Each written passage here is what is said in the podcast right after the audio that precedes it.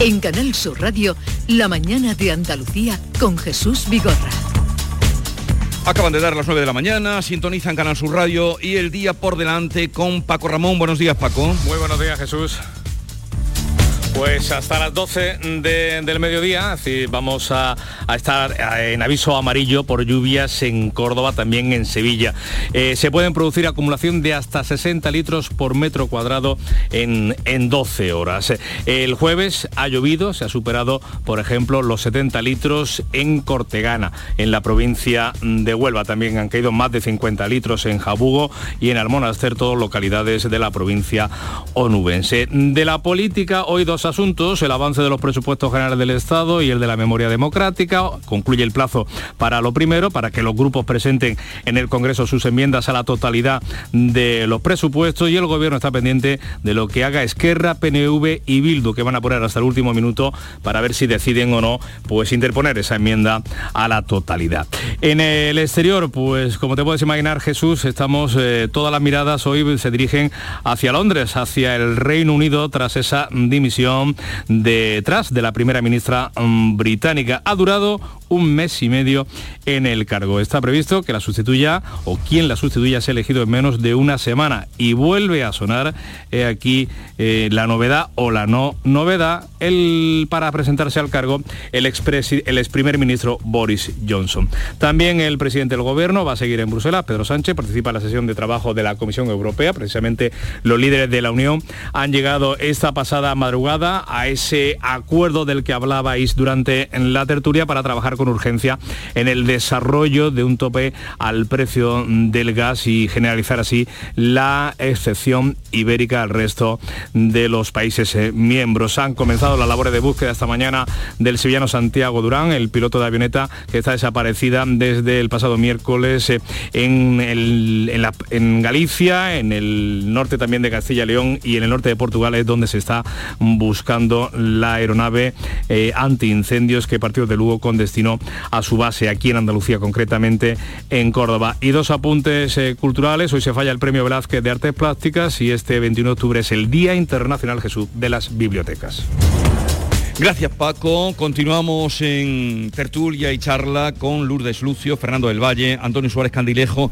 Otro asunto mm, es la llamada que hacía ayer el presidente de la Junta de Andalucía a tenor de la sequía grave, con el agua al cuello o con el agua eh, a los pies, según se mire, de que pudiera gastar los fondos comunitarios, pudiera utilizar los fondos comunitarios en obras hídricas a tenor de, otras experiencias, pongamos por caso lo último de poder hacer en un decreto el alza de los precios para que eh, las 300 obras públicas que se han quedado desiertas porque ya han quedado por, por debajo del presupuesto a raíz de, la subida de los costes de materiales, digo este, el último caso que hemos tenido, ¿creéis que pudiera conseguir o, que, mm, eh, que podría, se podría lograr que los fondos comunitarios en la situación que estamos se pudieran gastar en obras hídricas?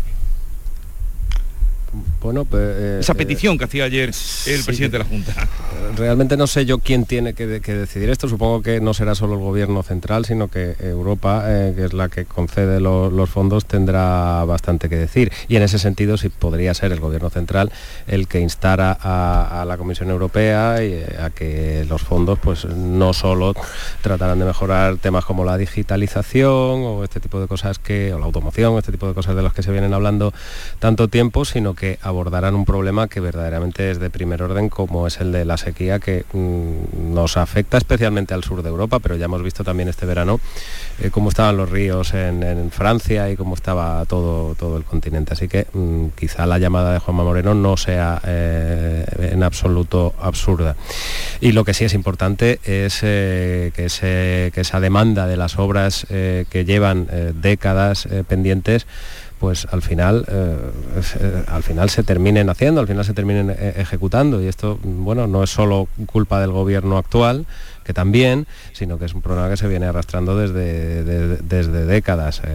todos hemos venimos escribiendo desde que éramos prácticamente becarios en esta profesión de los mismos proyectos, que parece mentira que no, que no se lleven a cabo aquello de acordarse de Santa Bárbara cuando truena, pues aquí parece que, solo cuando, cuando deja de llover que últimamente es bastante, nos acordamos de todos esos proyectos tan necesarios para nuestra comunidad que, no se hacen y se podrían citar eh, chorrocientos mil en cada una de las, de las provincias. Ojalá en ese sentido eh, esa llamada de atención pues pudiera tener éxito. Yo sí, sí espero que las cuatro gotas que están cayendo, de mm. momento solo por vuestra zona, no terminen de aplacar eh, el discurso, no terminen de aplacar la exigencia como pasa siempre. Es que, es que pasó en la, última primavera, si os acordáis, estábamos hablando de la sequía, del decreto de sequía, de que todo estaba terrible. Empezó a llover y es verdad que estuvo lloviendo durante unos cuantos días seguidos y nos olvidamos del tema. Mm. Sí, yo em, em, veo acertada esa, petición, esa propuesta del presidente de la Junta de Andalucía, del señor Moreno. No sé si será posible o no. En cualquier caso, sigo viendo em, a las administraciones muy lentitas en este asunto, especialmente a la, estatal. el tema de la sequía no es de ahora, lo venimos padeciendo desde hace meses, incluso años. Quizás no con la gravedad que tenemos en estos momentos, pero en la provincia de Huelva eh, tenemos excedente de, agua, pero no tenemos dónde embalsarla. Hay proyectos, eh, lo mencionaba anteriormente eh, Fernando, eh, eh, paralizados. Ahí está la presa de Alcolea en la que en los presupuestos generales del Estado no se destina ni un solo euro. Ahí tenemos el desdoble del túnel de San Silvestre que también va muy, muy lentito. estamos hablando de una provincia donde la agricultura, como todos conocemos, es uno de los pilares fundamentales, si no el pilar fundamental de la economía. El campo ya se está viendo sometido a restricciones. Si tiene menos agua, habrá menos producción y menos plantación. Si hay producción y menos plantación, habrá menos mano de obra. Estamos hablando de que la campaña fresera que se va a iniciar el próximo mes de febrero eh, da empleo cada año a unas 100.000 personas. Mm, yo creo que es un asunto muy serio, porque no solo la sequía está afectando a lo que es el consumo humano, aquí en la provincia de Huelva, la sierra, eh, eh, pues está afectada por ese tema, pero también el campo está pidiendo a grito agua, ¿no? Yo creo que, ya digo, fíjate el turismo, Antonio, claro, también. Claro, por ejemplo, ha hecho bien la Junta en este caso a la hora de crear una comisión de expertos para seguir el, tema de la sequía, pero más allá de eso yo creo que el gobierno central también tiene que ponerse, tiene que remangarse un poco y ponerse en marcha y medidas concretas y urgentes. No es lógico que esté la presa de Alcolea ahí paralizada al 20% y que ahora se diga que hasta el 2028-2030 no se podrían reanudar las obras yo creo que el, uno de los principales problemas hoy por hoy de la administración es la, lentísima burocracia para, para, por ejemplo, en, fin, hacer eh, aprovechar los fondos. Eh, también estamos viendo que ahora la polémica es con el tema de que no se pueden aprovechar ciertos fondos europeos y tal. Yo creo que ese es otro problema. en fin. Eh, Lourdes, ¿tú cómo, cómo, lo ves? ¿Crees que habrá otro conflicto o, habrá...? bueno, tiene, tiene, tiene toda la pinta, Jesús. Lo que pasa que, que en el tema este de la sequías todos somos responsables y todos somos todos. las administraciones por no acometer en plazos las obras de, hídricas que, son necesarias desde hace décadas, como ha dicho Fernando, los agricultores, porque a lo mejor la agricultura que estamos haciendo de consumo de agua, pues a lo mejor habría que darle una pensada. Los consumidores, porque derrochamos también mucha agua. aquí nadie se puede salvar, ni nadie, se nadie podemos culpar al otro ¿no? del, mal uso de un recurso que es, que es muy, muy escaso. La propuesta del presidente andaluz Hombre, sí, la, música suena muy bien, pero es que eso no depende del gobierno de España ni de la Junta de Andalucía, eso depende de la, de la Unión Europea. Y cuando se diseñan los PERTE, pues esas obras no están, ni nadie, yo no había escuchado entonces, hace un par de años, que, que pudieran dedicarse a obras hídricas. Eh, me parece que esto no, no, se le puede eh, culpar a, uno o a otro. Yo siempre pongo el mismo ejemplo que para mí es el disparate de los disparates de la comunidad autónoma, que es la presa de Rule. La presa de Rule lleva construida 20 mm. años, 20 años, y no tiene canalizaciones para ir a la costa tropical. Entonces, ahora se ha adjudicado o se ha empezado eh, una, de, una de las nueve canalizaciones que hay previstas, una de las nueve pero, mientras tanto, pues, pues los agricultores de la zona pues no tienen agua. Claro, pues habría que preguntarse también a los agricultores de la zona, por ejemplo, en todo el tema de las plantaciones de mango. El mango es un árbol eh, que necesita muchísima agua, pero muchísima agua y da mucho rendimiento económico. Entonces, si tú coges el coche y te vas, yo que vivo en Sevilla, pero me gusta hacer ese, ese, recorrido que es irme desde Cádiz hasta, hasta la costa de Granada por, por, la costa, ¿no? Eh, y tú ves toda la zona esta de Málaga, pues en Málaga han quitado, han plantado mango a tutiplén. hasta toda, hasta toda, hasta llegar prácticamente hasta bueno, acá la onda no llega, pero bueno, hasta Motril, ¿no? entonces, mm, claro, mm, pues entonces, mm, en fin, que habría que hacer pensar qué tipo de, agricultura también eh, queremos, ¿no? Pero no criminalicemos ahí, Lourdes, porque la industria de, los subtropicales, eh, si por algo se está caracterizando, en general, habrá de todo, por supuesto, es de hacer un consumo exquisito del agua, en general, eh, regando muchas veces con aguas reacondicionadas, recicladas. En general, en general, sí. en, particular.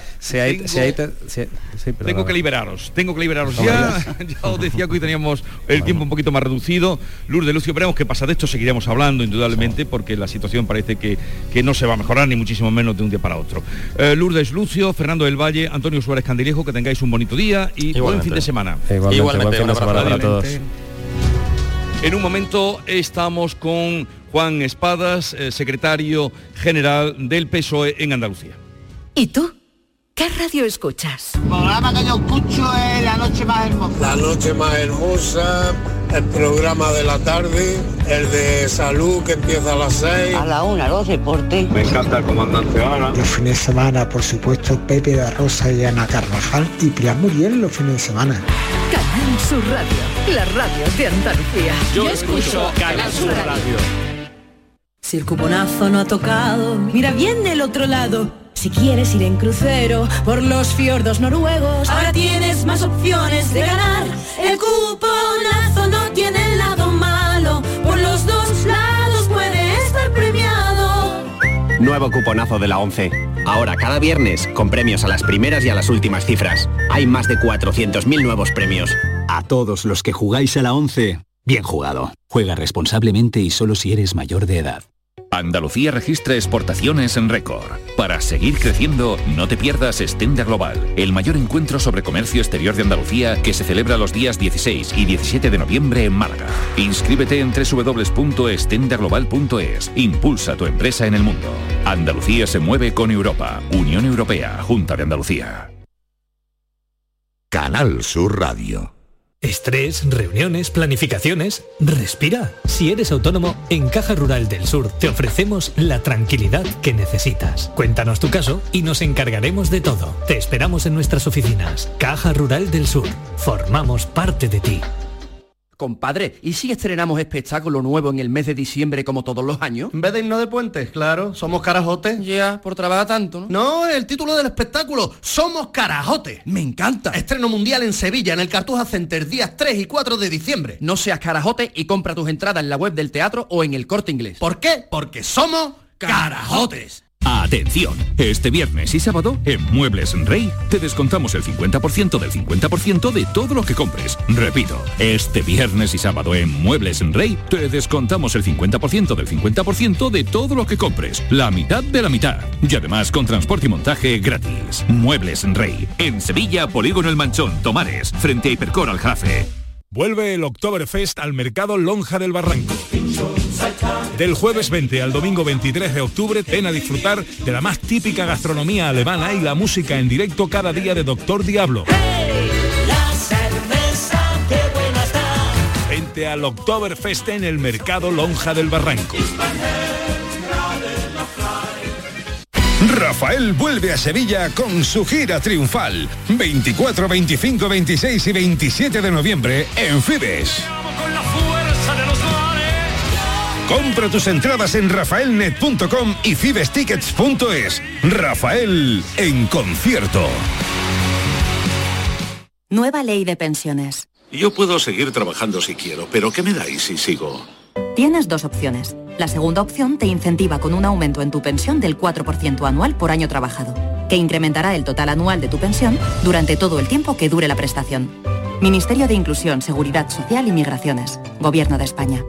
Si buscas vehículos de ocasión kilómetro cero y seminuevos, esta es tu mejor ocasión. Llega el Salón del Motor de Ocasión de Sevilla del 28 de octubre al 1 de noviembre en Fides. Las principales marcas y modelos en un único espacio. Recuerda, si quieres cambiar de vehículo, del 28 de octubre al 1 de noviembre en Fides, tu mejor ocasión.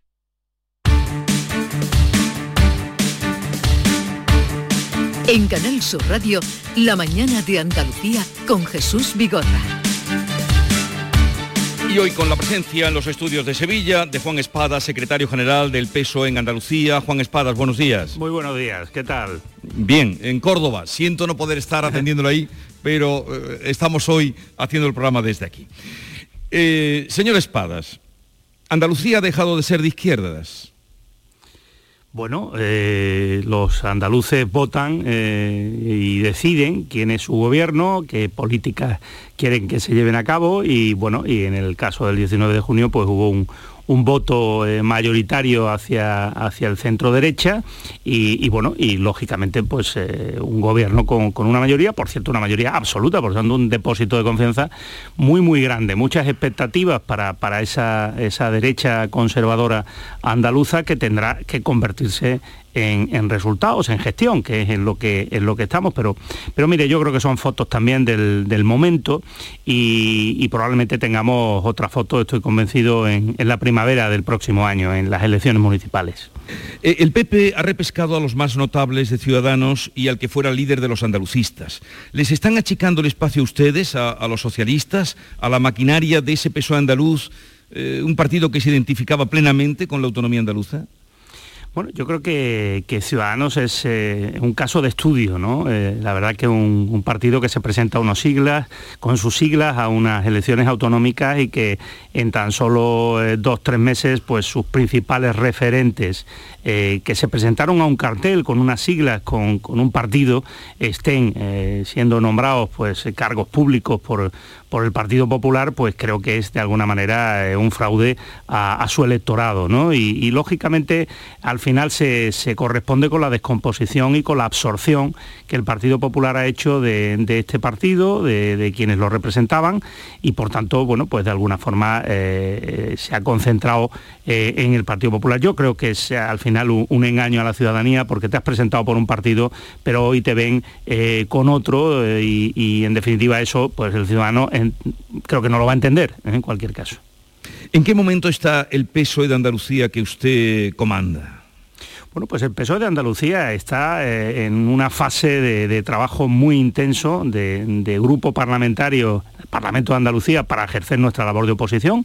Ahí decidieron los andaluces y andaluzas que estuviésemos.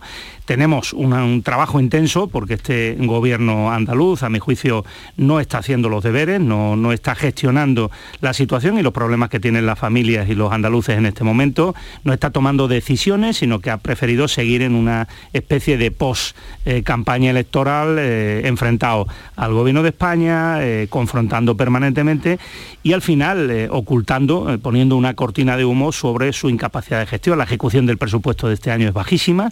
Las obras de infraestructura, por ejemplo, en relación con la sequía, competencia de la Junta de Andalucía, están a, un 20% en su ejecución y, tenemos a un presidente que, bueno, pues el hombre está encantado de conocerse y yo, yo puedo entenderlo, pero Andalucía necesita un presidente y un gobierno que esté gestionando con decisión. Mire, con propaganda o con, eh, medidas de confrontación con el gobierno de, España, no se arreglan, por ejemplo, las listas de espera del SAS y, los problemas de los servicios públicos en Andalucía están peor que hace, que hace unos meses. ¿Qué le parecen a usted las medidas que ha tomado el presidente de la Junta frente a la inflación? Eliminación del impuesto de patrimonio, bajada de impuestos, bajada del IRPF en el tramo autonómico. Pues mire, yo eh, le hago un análisis muy crítico, en el sentido de que creo que son medidas eh, claramente políticas, ideológicas de, una derecha conservadora, eh, neoliberal, que ha tomado una medida de, supresión de un impuesto a, los grandes patrimonios de Andalucía, una decisión como la que hace tan solo unas semanas tomaba la primera ministra británica y que le ha costado el puesto y, y que además ha situado a la economía británica contra las cuerdas. Es justamente el suprimir impuestos a los más ricos, esto ha tenido y ha caído como una medida que ha fulminado eh, la economía británica y a un gobierno y a su primera ministra. O sea que fíjese el éxito, ¿no? Y es justamente las medidas que defiende el Partido Popular del señor Moreno y el señor Feijó. Así que yo creo que por ahí, eh, desde luego, vamos mal. Y por otra parte, mire, lo que esperaban andaluces y andaluzas no eran solo este tipo de medidas fiscales es claramente eh, conservadora, sino medidas de ayuda directa a, los andaluces y a las andaluzas, como han hecho otras comunidades autónomas. ¿Por qué lo hace, por ejemplo, la comunidad valenciana? ¿Por qué lo hace Castilla-La Mancha o Extremadura? Y no lo hace eh, el gobierno del señor Moreno Bonilla. Prefiere confrontar con las medidas del gobierno de España, pero no toma otras que las complementen. ¿no? Yo creo que, que no se están gestionando las expectativas y la confianza de los andaluces en este momento y creo que el presidente Moreno Bonilla tiene un problema de gestión en su gobierno de arranque de, este, de esta legislatura, que es un problema que, que se va a ir agravando, creo, por desgracia. Bueno, el gobierno andaluz insiste en que la inversión del Estado en Andalucía no cumple con lo que le corresponde por población. Pues mire, ya me ¿Cuáles son sus cuentas, señor Espada? Pues son muy sencillas. Mire, el, peso de Andalucía en los presupuestos generales del Estado en el último año de gobierno del señor Rajoy era de un 14%, para que se hagan idea eh, los oyentes, ¿no? El peso de Andalucía en los presupuestos, en los tres presupuestos del gobierno de España, del señor Sánchez, eh, está eh, y supera el 17%. Por tanto, bueno, que nos explique el señor Moreno Bonilla por qué le parece decía también los presupuestos de Rajoy con Andalucía, con un 14% de peso de Andalucía en el total, y ahora le parecen tan mal, eh, con un 17,8% de ese peso de Andalucía en el total. Mire, eh, las eh, inversiones en Andalucía en este presupuesto general del Estado son inversiones históricas los presupuestos generales del Estado y las transferencias de esos presupuestos a la Junta de Andalucía para que ahora hagamos en Andalucía el presupuesto de esta comunidad autónoma son históricas. No hemos tenido nunca más transferencias y más financiación del Estado en Andalucía. Por tanto, eh, ¿por qué engañar a los andaluces? ¿Por qué seguir en esta dinámica de discusión y confrontación permanente con el Gobierno de España? Yo no lo puedo entender. Me parece de verdad un engaño eh, a los andaluces. ¿no? Pero, señor Espadas, compañeros de su partido, mm, responsables en el gobierno de Valencia, Chimo Puig o Lambán, en el gobierno de Aragón, están, coinciden con el presidente de la Junta en que el modelo mm, de financiación no les beneficia. Claro, es que son dos cosas distintas, eh, Jesús, son dos cosas distintas. Vamos, en primer lugar, estamos hablando de los presupuestos del Estado del próximo año y cómo eh, sale Andalucía. Y Andalucía sale infinitamente mejor que cuando gobernaba el Partido Popular en España. Por tanto, este es un dato indiscutible. Eso no, no quita que lo que están reivindicando el presidente de la Comunidad Valenciana o el, o el, de Aragón o por supuesto el de Andalucía y nosotros, es que hace falta un nuevo modelo de financiación autonómica. Pero son dos cosas distintas. Es decir, el que este año aún no se apruebe un modelo de financiación autonómica para Andalucía no ha sido óbice, no ha sido un problema ni un obstáculo para que Andalucía reciba más recursos que nunca, aún no nuevo modelo de financiación autonómica, Andalucía en el año 23 va a recibir más recursos económicos que nunca. Y ojo, eso no significa que no reivindiquemos un nuevo modelo de financiación, pero lo que le pido al señor Moreno es que no engañe a los andaluces. Andalucía está recibiendo más dinero que nunca del gobierno de España y él no lo dice. Y eso me parece que desde luego eh, no le honra, no, no, no pone a la altura de lo que debería de ser un presidente de la Junta que reconozca lo que debe reconocer y critique lo que debe criticar. Bueno, está con nosotros Manuel Pérez Alcázar, editor de La Mañana de Andalucía. Le pregunta también, señor Espadas. Manolo. Eh, señor Espadas, muy buenos días. Eh, en breve, el día 29, van a celebrar un gran acto en Sevilla que conmemora la primera victoria del Partido Socialista en unas elecciones generales en el año 82, un acto al que asistirá el presidente del gobierno y también el que fuera en aquel momento elegido presidente, Felipe González. Es el pistoletazo de salida, se puede decir de alguna manera, de cara a un año que va a ser electoral con las municipales a la vista. Bueno, yo creo que, en primer lugar es el reconocimiento para nosotros de una fecha histórica. Es decir, el PSOE, Partido Socialista, consiguió en, aquel eh, octubre eh, de aquel año, eh, bueno, pues un resultado de 202 diputados en el, en el Congreso. Eso significó el mayor respaldo que ha tenido nunca un gobierno, una mayoría absoluta e increíble, que significó eh, bueno, pues el impulso definitivo a la democracia española, a la consolidación, a los cambios, a las transformaciones, a una España que pensaba en, conquistar derechos, libertades eh, en el futuro y en la igualdad de oportunidades como, como reto de, país y por tanto para nosotros creo que celebrar el que un gobierno socialista y una figura como la de Felipe González fueron determinantes para España en ese momento, eh, también ahora es reconocer eh, cómo en un momento como este, también complejo, también difícil, con un gobierno socialista también al frente, bueno, pues de nuevo vemos la determinación, la audacia, la valentía y sin duda eh, una forma de gobernar que conecta con las necesidades reales de la gente, de la, de la mayoría, de la inmensa mayoría de la población española y que sobre todo en la pandemia y en este momento de recuperación y de crisis por la guerra de Ucrania, creo que está absolutamente a la altura de nuestro país y un acto me imagino también para tomar un poco de oxígeno, ¿no? De animar a la tropa. La mayoría de las encuestas no son eh, muy halagüeñas con el Partido Socialista a nivel general, salvo el CIS y alguna poca más. Eh, me imagino que tratando de insuflar ánimo a la tropa, aunque no se ha elegido alguno de los enclaves habituales, como el velódromo de dos hermanas. Bueno, yo creo que son tres actos, eh, más algunas otras actividades que, se han venido realizando en el conjunto del territorio y se realizarán en los próximos días. Hablamos de Madrid, de Barcelona, de Sevilla. Eh, en la ciudad de Sevilla, tradicionalmente, los actos de, mayor envergadura en aforo, no solo nosotros, eh, también otros partidos políticos los organizamos en el Palacio de Congresos, ¿no? en, FIBES. ¿no? Por tanto, creo que, es una medida también adaptada a, bueno, a, la, realidad del momento y a este tipo de actos proyecto que bueno, quizás ya no son los actos de hace 20, 25 años, ¿no? Eh, bueno, podrían serlo probablemente eh, y de manera lógica si el Partido Socialista pues, pues decidiera eh, celebrar un acto de estas características, pues también podríamos hacerlo y una movilización en el conjunto de, Andalucía o con otros territorios que vinieran aquí. Pero bueno, hemos entendido que se trata de organizar un acto, un acto que va a ser un acto masivo, un acto muy importante, pero bueno, no, no tiene otro, otra finalidad. Me parece, me parece lo, lo correcto, lo acertado insisto, tener un cartel como el que marca Felipe González, José Luis Rodríguez Zapatero y Pedro Sánchez, es sin duda creo que, una noticia y, un, sobre todo un mensaje claro de que los socialistas podremos ganar o perder elecciones, pero siempre vamos a estar ahí a la altura de lo que necesita el país o necesita Andalucía en cada momento y evidentemente eh, yo creo que lo estamos demostrando en, este país. Señor Espada, en ese cartel que usted acaba de nombrar no va a estar Alfonso Guerra. Bueno, mire, yo eh, no sé exactamente cómo va a quedar finalmente el cartel, lo que sí sabemos es que, está eh, asegurada la presencia de los tres presidentes de gobierno y, por lo demás la organización le corresponde, eh, en este caso a la, Ejecutiva Federal, a, Ferraz, que será finalmente quien, quien diga los participantes. lo desconozco.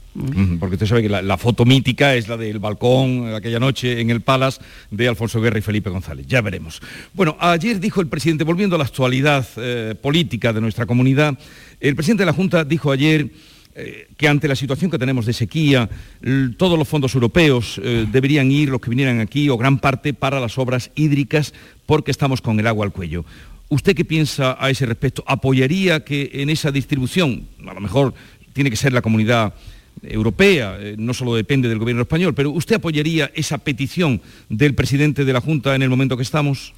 En primer lugar, yo creo que los andaluces deben saber que eh, las reuniones que se produjeron ayer en Bruselas y la posición del líder del Partido Popular, del señor Feijó, es eh, muy grave y a mi juicio irresponsable. Ir, ayer a Bruselas, mientras se están discutiendo eh, decisiones clave para España en relación con los temas energéticos, en relación con infraestructuras, en relación con los propios fondos europeos, ir de nuevo a cuestionar los fondos europeos, como hizo el señor Moreno Bonilla también en Bruselas en su momento, ir a cuestionar al gobierno de España por la ejecución de esos fondos europeos, me parece eh, lamentable. Eh, esto no lo entiende ningún otro país de la Unión Europea, ni siquiera los conservadores del Partido Popular Europeo, que cuando ven a Feijó o al señor Moreno no entienden por qué esta eh, tarea de acoso y derribo permanente en la que sin duda están quedando en ridículo, como veíamos con el tema de la excepción ibérica y la generalización de esta medida energética promovida por el Gobierno de España y por Pedro Sánchez al conjunto de los países de la Unión Europea. Esto es, esto es incomprensible. Por tanto, eso le da un botón de muestra de hasta qué punto eh, las incoherencias del Partido Popular y del señor Moreno o Feijó. Señor Moreno lo que está planteando ahora es que él quiere, eh, quiere eh, dedicar la totalidad de los fondos europeos a lo que él considere conveniente. Es que eso la Unión Europea no lo permite, no, no el gobierno de España. La Unión Europea tiene unas reglas de juego pactadas con los Estados miembros para que esos fondos vayan a una serie de objetivos y de destinos concretos entre otros las infraestructuras también del agua. Por tanto, ¿qué nos está queriendo decir el señor Moreno? Primero, el señor Moreno gestiona la inmensa mayoría de los fondos europeos que vienen a Andalucía, la Junta, no el Gobierno de España. La mayoría de los fondos europeos los está transfiriendo el Gobierno de España a la comunidad autónoma, a las comunidades autónomas. ¿Por qué no nos habla el señor Moreno de su ejecución de fondos europeos? Bajísima ya se lo digo yo. ¿Por qué no nos habla de eso? Y en segundo lugar, hombre, parece mentira, la consejera de Agricultura alcanzó un acuerdo con el Gobierno de España y con el Ministerio para que eh, se elevara la cantidad de fondos europeos, de fondos Next Generation para infraestructuras de agua en una reunión que se celebró hace tres, cuatro semanas en, el Ministerio. La señora Crespo salió muy contenta de allí porque fue a pedir más fondos y eh, el Gobierno y el Secretario de Estado se los eh, adjudicó. Por tanto, ¿por qué seguir con esta bola, señor Moreno? Jesús. Pero usted apoyaría eh, que se es que no es que apoya, es que, ya, lo apoya el gobierno de España. ¿Por qué sigue RQR? El señor Moreno mintiéndole a los andaluces si ya le ha dicho el gobierno de España que se van a incrementar los fondos europeos para infraestructuras de agua. El problema es que no todos los fondos europeos se pueden destinar a eso porque sencillamente la Unión Europea no lo permite. Dice que hay que dedicarlos también a modernización, eh, en este caso de infraestructuras energéticas, y a otras cuestiones. El señor Moreno está ocultando que el presupuesto que nos presentará en unos días de la Junta de Andalucía dedica muchos fondos europeos a salud, a educación o a dependencia. ¿Qué quiere? ¿Que suprimamos esos fondos europeos y los destinemos también al agua? Si es que, eh, a ver, aclárese, señor Moreno, que el problema en este caso es que el destino está prefijado por la Unión Europea en su mayoría y luego el problema que tiene Andalucía y la Junta es que no está gestionando bien el dinero que le viene de Europa, ni, ni con proyectos, ni con una buena ejecución. Ese es el problema. Manolo. Sí, Jesús, un par de asuntos también relacionados con la actualidad política en Andalucía, una no tan reciente, aunque seguimos a la espera de conocer eh, la ejecución o no de la sentencia del caso de los ERE. Señor Espadago, usted mm, no firmó la solicitud de indulto en base a los estatutos de su partido, aunque ha habido otros personajes que sí lo han hecho, como su antecesora, la senadora Susana Díaz. Mm, la pregunta que le quiero dirigir es, ¿cree usted que el gobierno debería de conceder ese indulto?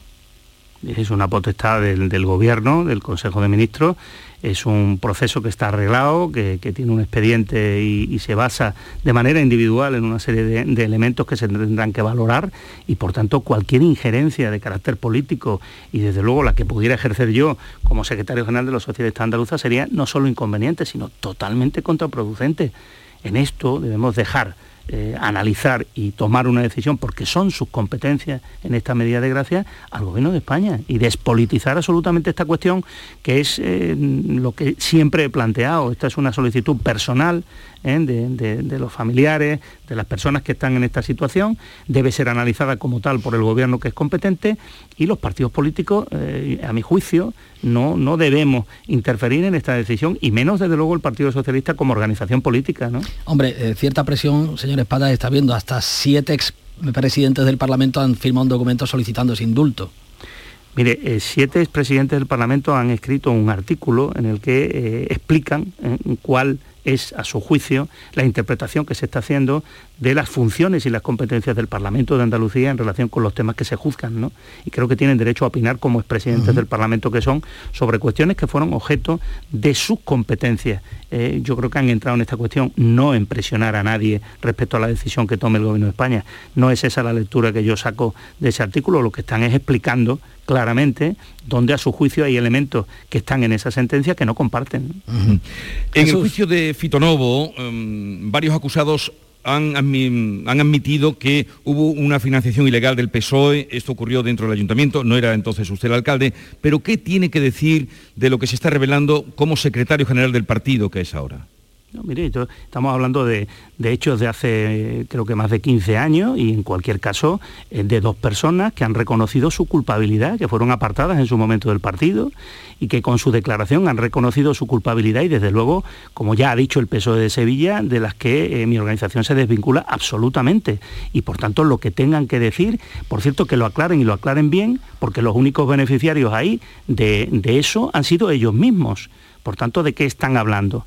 Cuando hablan del PSOE. ¿De qué y de quiénes? Que lo digan claro. En esto, eh, contundencia absoluta y responsabilidad. Quien la hace la paga. Por tanto, que no tiren la piedra y escondan la mano. ¿eh? Porque aquí los únicos que se han beneficiado son, son las personas que han reconocido su culpabilidad. A partir de ahí, el PSOE no va a aceptar eh, que se dañe la imagen gratuitamente de nuestra organización y por tanto va a ejercer las acciones legales que haya que llevar a efecto para demostrar que, el Partido Socialista es una organización que no, no se lucra ni de luego se beneficia de financiación ilegal alguna.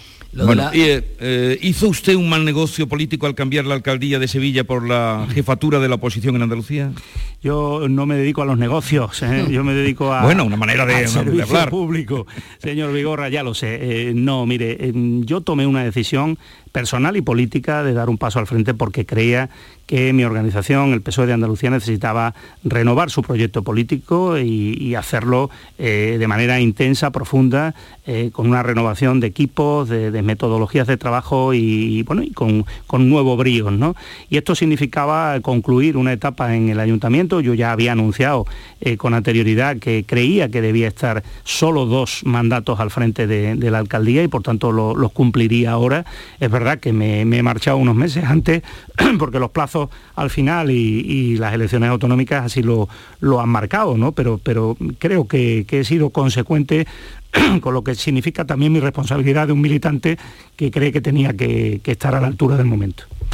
Bueno, pues Juan Espadas, secretario general del PSOE en Andalucía, eh, que tenga un buen día y un buen fin de semana. Gracias por haber acudido a la mañana de Andalucía. Pues muchísimas gracias a vosotros por invitarme y desde luego buen, buen fin de semana. Esperemos que sigan estas lluvias que, vienen muy muy bien. ¿eh? Desde luego que sí que lo esperamos. Manolo, hasta el lunes. Hasta el lunes, Jesús. En Canal Sur Radio, la mañana de Andalucía con Jesús Vigorra ya está ahí el niño del vecino con la pelotita. ¿Pero qué dices, Yuyu? Si ese niño es un figura, ese va a ser un crack. Un crack. La que es una crack es mi mujer, que llamó a Hogar Solar. Pusimos las placas solares y ahorramos tela en la factura de la luz. Vaya pelotazo, ¿no? Pelotazo le daba yo al padre del niño. Llama al 955 31 80 80. Hogar Solar, la luz que te ayuda a ahorrar. Nueva ley de pensiones. ¿Puede ser que mi pensión pierda poder adquisitivo con el tiempo? Con la reforma de la ley, las pensiones se actualizan cada año al mismo nivel del IPC. Es una de las aportaciones más valiosas de esta nueva ley, que garantiza el poder adquisitivo de las pensiones en el futuro.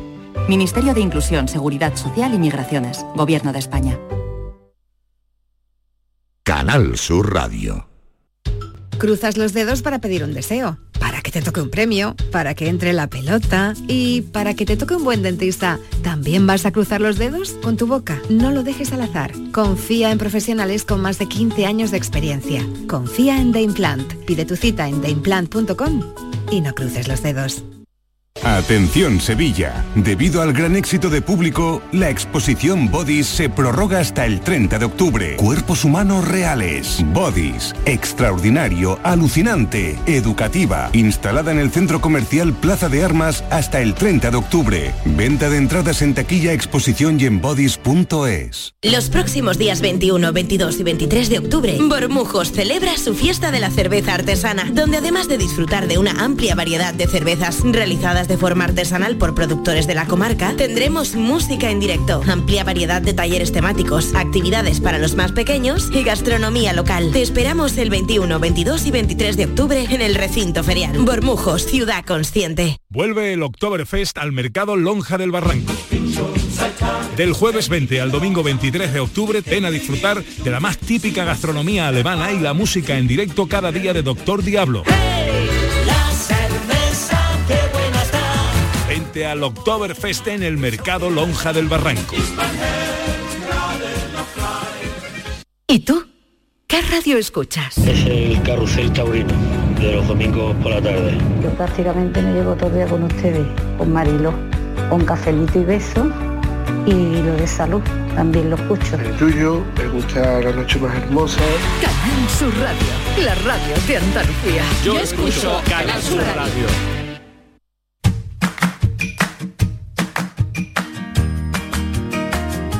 Canal Sur Radio, La mañana de Andalucía con Jesús Vigorra. Hoy, como ustedes saben, los oyentes y toda Andalucía, hacemos el programa desde el rectorado de la Universidad de Córdoba, cumple 50 años esta universidad y curiosamente el lugar donde estamos la Facultad de Veterinaria, eh, pues la facultad como tal cumple 175, porque fue antes que la universidad. Y lo primero que uno debe hacer cuando llega a una casa es saludar, eh, pues en este caso, a quien la representa, no diré el amo de la casa, pero quien la representa en su máxima representación. Y tal es el rector de la Universidad de Córdoba, lo es desde julio, Manuel Torralbo Rodríguez. Señor rector, buenos días. Buenos días. Y gracias por acogernos aquí. Un placer, un placer recibiros a Canal Sur en nuestra, casa de la universidad, que es la de todos los cordobeses y andaluces. Eh, Manuel Torralbo es doctor en Ciencias Matemáticas por la Universidad de Granada. No diré todo su largo currículum. Fue también director general de universidades. Eh, ha estado siempre muy vinculado a la educación y desde julio es rector de la Universidad de Córdoba. ¿Qué objetivos se, se plantea? Pues desde luego seguir creciendo y seguir mejorando eh, la, situación de todas las personas que formamos la comunidad universitaria. Yo creo que es un objetivo central que una institución base su fortaleza sobre las personas, sobre la investigación, sobre el personal de administración y servicios, y por tanto esa mejoría siempre va a redundar en una mejor investigación, una mejor transferencia en, todo lo que hacemos el día a día de la universidad. Mm.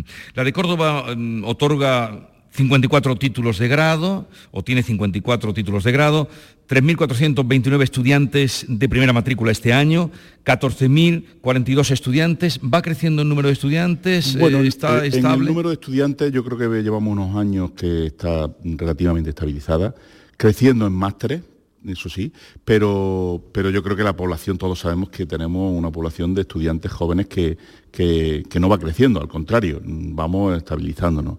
Por tanto, yo creo que tampoco el objetivo es crecer desmesuradamente, sino hacer las cosas mucho mejor que las estamos haciendo siempre mejorando nuestra docencia, siempre mejorando nuestra investigación. Por tanto, no debemos de tener una obsesión por tener muchos más estudiantes, sino mejor formados, mejor, con mejores prácticas, con mejores situación de formación. Mm. Bueno, la me dicen que la tasa de estudiantes extranjeros es del 11%. Eh, ¿Qué importancia tiene la Universidad de Córdoba eh, con respecto a la internalización? Hay también eh, dobles titulaciones, cinco dobles titulaciones internacionales. ¿Qué importancia da? Los másteres yo creo que que la, búsqueda que tenemos es efectivamente de aumentar el número de estudiantes extranjeros, porque yo creo que eso enriquece siempre no solo la presencia de estos estudiantes de otros países, sino también los másteres haciéndolo con otros países, la formación. En los Erasmus Mundus, por ejemplo, participan distintas universidades de, Europa y algunas incluso de, Marruecos, por ejemplo, tenemos también algunos. Quiero decir que el objetivo de internacionalizar nuestra universidad me parece que es irrenunciable. Eh, incluso yo diría que cuando estamos hablando de Europa ya es, es mm, estamos en un espacio interior, ya no es exterior. Eh, nuestras relaciones con Europa tienen que ser de carácter de normalidad ya. Lo que antes era salir Europa una normalidad, ahora tiene que ser una normalidad para proyectos europeos, para Erasmus.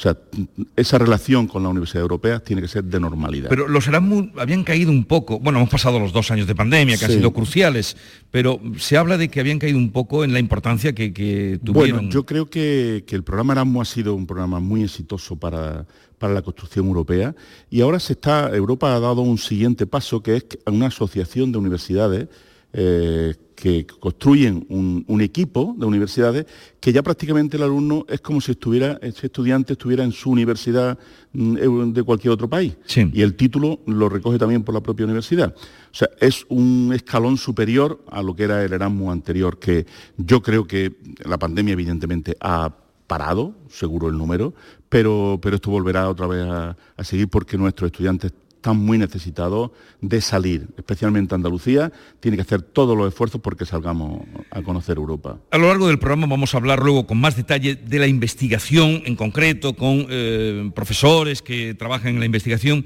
pero me gustaría también eh, saber su opinión sobre el tema de la investigación y, el tema de la relación con el mundo laboral, porque siempre existen, y muchos padres que nos estarán escuchando, con hijos con una carrera, con dos máster, y no encuentran salida laboral. ¿Cómo se lo plantea la La Universidad de Córdoba, en todos los datos que tenemos, sale siempre muy bien como una universidad investigadora de gran calidad. Yo creo que tenemos que hacer un esfuerzo eh, en que esa investigación vaya, se transfiera a las, a las empresas para que haya verdaderamente una innovación empresarial. Esa mejoría de la innovación empresarial es la que va a dar más oportunidades a que nuestros estudiantes tengan más oportunidades de empleo en nuestro entorno socioeconómico, que evidentemente es mejorable. Yo creo que eso todos lo sabemos que Andalucía necesita más pulmón empresarial. ¿no?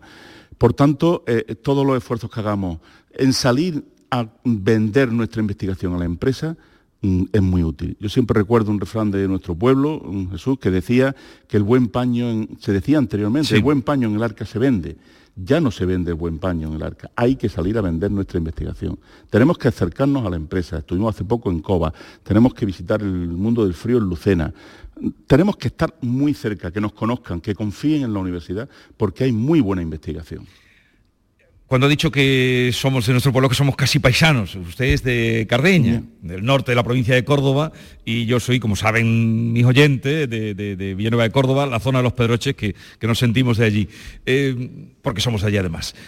En el mundo de Internet que vivimos ahora, en el mundo online, ¿hacia dónde va la universidad? Porque a lo mejor ya unos alumnos no tienen que aguantar a un profesor que, no les convence y pueden conectar con un profesor de, Michigan. No sé si estoy diciendo una barbaridad o hacia dónde va. Eh, yo creo que evidentemente la pandemia también nos ha marcado un camino de que es posible eh, hacer formación virtual. Y se hace, y de hecho hay un, un número importante de másteres que lo hacemos semipresencial.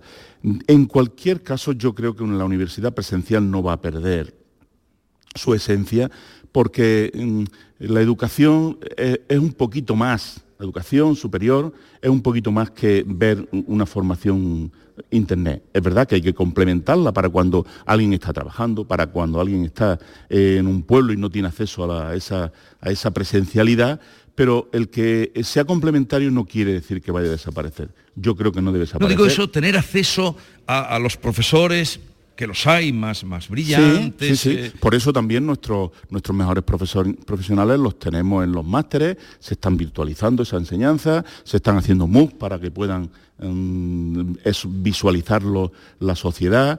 O sea, yo creo que hay mucho recorrido para mejorar y poner a disposición ese conocimiento, mm, pero yo pienso que no va a perder eh, esencia porque ya digo que los estudiantes cuando terminamos la pandemia o cuando se abrió un poquito la presencialidad, no te puedes imaginar lo contentos que estaban de poder compartir un aula, de compartir las clases en presencial. O sea, eso te da una muestra de que todavía la socialización, la vida universitaria, el deporte universitario, la cultura, eso no lo cambia un simple vídeo.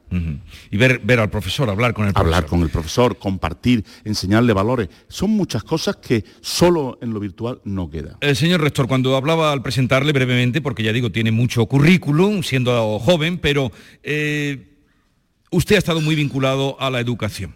Eh, y me gustaría que nos dijera, y sobre todo a quienes nos escuchan, por qué están aflorando de esta manera las universidades privadas no solo en España, pero centrémonos en Andalucía, ¿por qué están aflorando en los últimos años ese aumento de las universidades privadas?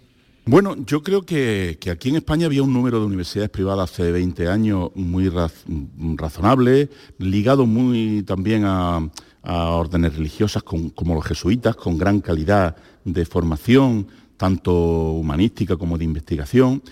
Pero en cambio en los últimos años ha aflorado de una forma muy, muy importante los fondos de inversiones que han visto que hay un nicho de mercado en la, educación universitaria superior y, evidentemente pues, buscan ese, nicho de mercado, porque todo el mundo sabe y se da cuenta que cuando tiene un título superior universitario tiene un porcentaje de probabilidades de empleabilidad más alto que si no tiene esa formación. Entonces, toda la sociedad se ha concienciado que es importante hacer universidad también FP, pero, pero desde luego quien tiene formación universitaria alcanza mejor mm, puesto de trabajo.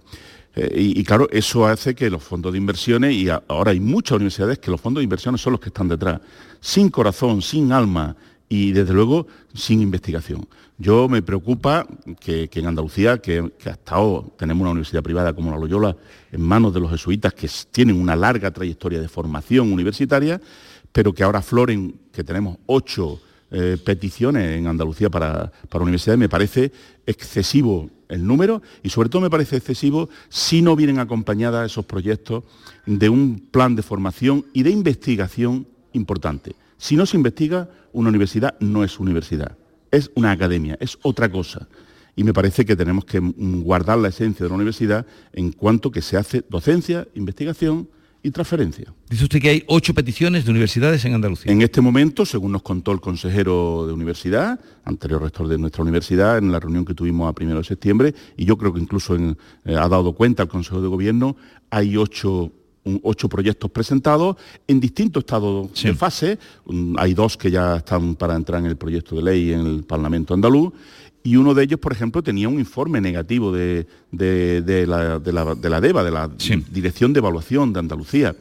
Bueno, es preocupante que se sigan con proyectos que, no tienen los informes adecuados, ¿no? No es que mm. sean vinculantes esos informes, pero sí que evidentemente es conveniente atender los informes y, si de verdad se ven unas deficiencias, que se, que se cubran, ¿no?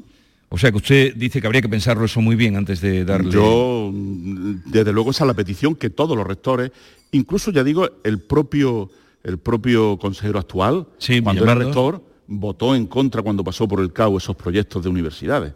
O sea mm. que, bueno, tendrá que él eh, meditar y arreglar lo que ahí se votó en, esa, en ese CAU. Usted es eh, de matemáticas. Dicen, es cierto, usted sabrá mejor que nadie, es cierto que, hay escasez de profesores de matemáticas que se los están llevando la ciencia. Bueno, efectivamente, allí es una realidad. Mm, incluso para, para cuando buscamos un profesor en la universidad, eh, acaban llegando ingenieros o físicos porque matemáticos se, lo están rifando ahora mismo prácticamente eh, en el mundo empresarial, en el mundo de la ingeniería, en el mundo de los datos. Eh, los físicos y matemáticos se están rifando ahora mismo. Y, aprovecho para hacer esa reflexión porque hubo unos años donde los matemáticos y los físicos prácticamente nadie, nadie estudiaba. Y entonces había alguna sensación, decía, había que cerrar estos títulos. Hay que tener mucho cuidado cuando un título por una época, por una moda, por una mm, determinadas eh, circunstancias temporales baja su número de, estudiantes. Porque eso que ocurrió hace 15 años resulta que ahora mismo es de las titulaciones físicas y matemáticas más demandadas y con más salidas laborales. Yo creo que hay que trabajar mucho con todas las, también, sobre todo las, mujeres, es que se acerquen a las matemáticas, a la física, a la ingeniería, que no, que no teman hacer programas de acercamiento, porque está claro que el mundo empresarial, el mundo laboral futuro, va a necesitar de mucho empleo de ingeniería, de matemáticos, de físicos, y por tanto tenemos que dar respuesta de informáticos. estuvieron a punto de cerrarse, dice usted. Ah, estamos a principio de curso, pero a los padres que se encontrarán con los hijos que tienen que eh, elegir una carrera, que luego hay mm, a veces mucha frustración, ¿qué les diría? ¿Cómo encauzar? Pues yo, yo siempre, por supuesto, es verdad que, cuando estudiamos pensamos todo en buscarnos una oportunidad laboral mejor, ¿no? Pero yo creo que mm, la, mejor recomendación que yo siempre le hago a los hijos de mis amigos, o, incluso a mi hijo, hacer aquello que os guste.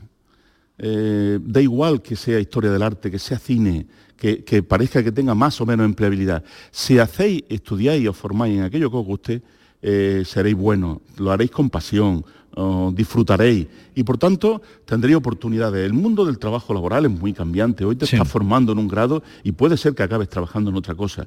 Pero si te has formado en algo que te ha gustado, tú te formarás como persona, como profesional, con valores, con capacitación, con, con competencia. Y es una empresa, se va a dar cuenta hacer aquello que guste. Tomen nota los padres que siempre se apuran cuando llega el momento de la elección. Bueno, ustedes, señor rector, ¿cómo están viviendo? Porque llevamos hablando todos los días de la crisis energética. Y claro, ustedes tienen grandes instalaciones. ¿Cómo una universidad como la de Córdoba, porque es donde estamos, le puede afectar a los presupuestos, le puede desequilibrar el presupuesto, usted que acaba de llegar, eh, eh, la subida de, los costes eh, energéticos? Pues efectivamente, yo creo que nos está afectando a, las casas, a cualquier hijo de vecino, en la factura de la luz, y en la universidad cuando he llegado, pues teníamos presupuestado, mm, el anterior gobierno, el anterior rector tenía presupuestado de una forma razonable dos millones y medio, y según las previsiones de cierre que tenemos a este momento, nos vamos a ir a más de siete millones. O sea, casi tres veces la factura de la luz de lo previsto. esto es un, bueno, de un impacto tremendo, ¿no? Vamos a ver cómo acabamos el año, porque, porque mm, ciertamente el tema de la, energía es muy preocupante y así se lo estamos trasladando también al gobierno andaluz, porque tenemos que buscar planes para, bueno, de fondo de resiliencia, fondo europeo, que, mejoremos nuestra situación mm, de dependencia energética de, la energía normal y busquemos eh, placas solares, busquemos otras. Pero eso es un roto, ¿eh? Sí, sí, es un roto, lo que usted acaba de contar, de pasar de 2 millones y medio a 7 millones en la factura de la luz. Eso, eso es una realidad, esos son los datos que tenemos sobre la mesa y lo veremos a final de año. Y se lo estamos trasladando, pero Mm, las cosas son como son, no como nos gustaría que fueran. Y desde luego a mí no me gustaría que haberme encontrado esta situación y no sé, y además no es achacable al gobierno anterior, porque cuando se hizo los presupuestos eh, allá por noviembre del año pasado, no teníamos esta situación. O sea que, no, nada, no es ningún reproche, ni muchísimo menos es la situación que tenemos. Bueno, lo dicho, gracias por acogernos aquí. Vamos a hablar luego de la investigación con jóvenes que están investigando. Vamos a hablar también de ese plan de integración de barrios en la universidad. O sea que vamos a acercarnos hoy a la UCO que cumple 50 años. Felicidades, señor rector Manuel Torralbo Rodríguez. Y, nada, eh, gracias por acogernos en su casa. Muchas gracias, Jesús. Ha sido un auténtico placer. Seguiremos. Recibiros y encontrarnos. Seguiremos. Adiós. La mañana de Andalucía con Jesús Vigorra. Canal Sur Radio. Los próximos días 21, 22 y 23 de octubre, Bormujos celebra su fiesta de la cerveza artesana, donde además de disfrutar de una amplia variedad de cervezas realizadas de forma artesanal por productores de la comarca, tendremos música en directo, amplia variedad de talleres temáticos, actividades para los más pequeños y gastronomía local. Te esperamos el 21, 22 y 23 de octubre en el recinto ferial. Bormujos, ciudad consciente. Bienvenidos a Sacaba. Mil metros de electrodomésticos con primeras marcas. Grupos Whirlpool, Bosch y Electrolux. Frigoríficos, lavadoras, hornos, vitros. ¿Quieres más? Aires acondicionados, aspiradoras, pequeños electrodomésticos. Y financiamos en 12 o 20 meses sin intereses solo tú y Sacaba. Tu tienda de electrodomésticos en el Polígono Store en calle nivel 23. Ven a ver nuestra exposición y sus 25 años de experiencia. Sacaba. Las noticias que más te interesan las tienes siempre en Canal Sur Mediodía Sevilla. Y este viernes te llegan desde el Ayuntamiento de Bormojos, que organiza tres citas importantes para el municipio. La Feria de la Cerveza Artesanal, la Feria de Moda Sostenible y la Feria de la Tapa. Canal Sur Mediodía Sevilla, este viernes 21 de octubre a las 12 en directo desde Bormujos, con la colaboración del Ayuntamiento de Bormujos. Vuelve el Oktoberfest al Mercado Lonja del Barranco. Del jueves 20 al domingo 23 de octubre ven a disfrutar de la más típica gastronomía alemana y la música en directo cada día de Doctor Diablo. Vente al Oktoberfest en el Mercado Lonja del Barranco. Las mañanas de los fines de semana pueden ser muy especiales si escuchas Canal Sur Radio, porque te ofrecemos una radio repleta de actualidad, emocionante, divertida, abierta, en días de Andalucía, con Carmen Rodríguez Garzón. Buenos días, Andalucía, son las 8 de la mañana. Días de Andalucía. Este fin de semana, desde las 8 de la mañana, con Carmen Rodríguez Garzón. Más Andalucía, más Canal Sur Radio.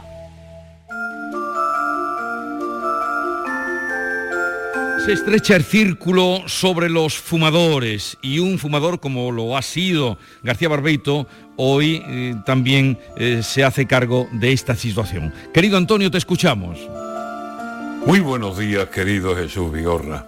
Perversos del tabaco. Le están bajando los humos al consumo del tabaco. La prohibición poco a poco terrenos está ganando y puede ganar la guerra en muchísimos espacios y reducir el consumo al hogar propio, si acaso. Y, y en propio coche, tampoco, como el móvil, ni tocarlo. Y si nos pilla la guardia dando calada a un cigarro o ven en el cenicero colillas, la multa al canto. Sevilla quiere prohibir fumar en sitios muy clásicos, el Parque de María Luisa y Plaza de España al paso que van a ir las prohibiciones, Andalucía en unos años se va a ver libre de humo, por lo menos del tabaco. Como gran esfumador, esta medida la aplaudo. Hay que apostar a salud y por limpieza. Da asco ver montones de colillas en las calles y en el campo, en los espacios abiertos y en los espacios cerrados. A los muchos fumadores, tratamiento de apestados, no. Pero quitemos humos a quien no quiere tragarlos y olores y la basura que va dejando el tabaco. ¿Prohibirá algún día Granada fumar en su sitio mágico de la Alhambra? Es muy posible. Y en el viejo califato prohibirán los cordobeses fumar en floridos patios y allá en Medina Sahara?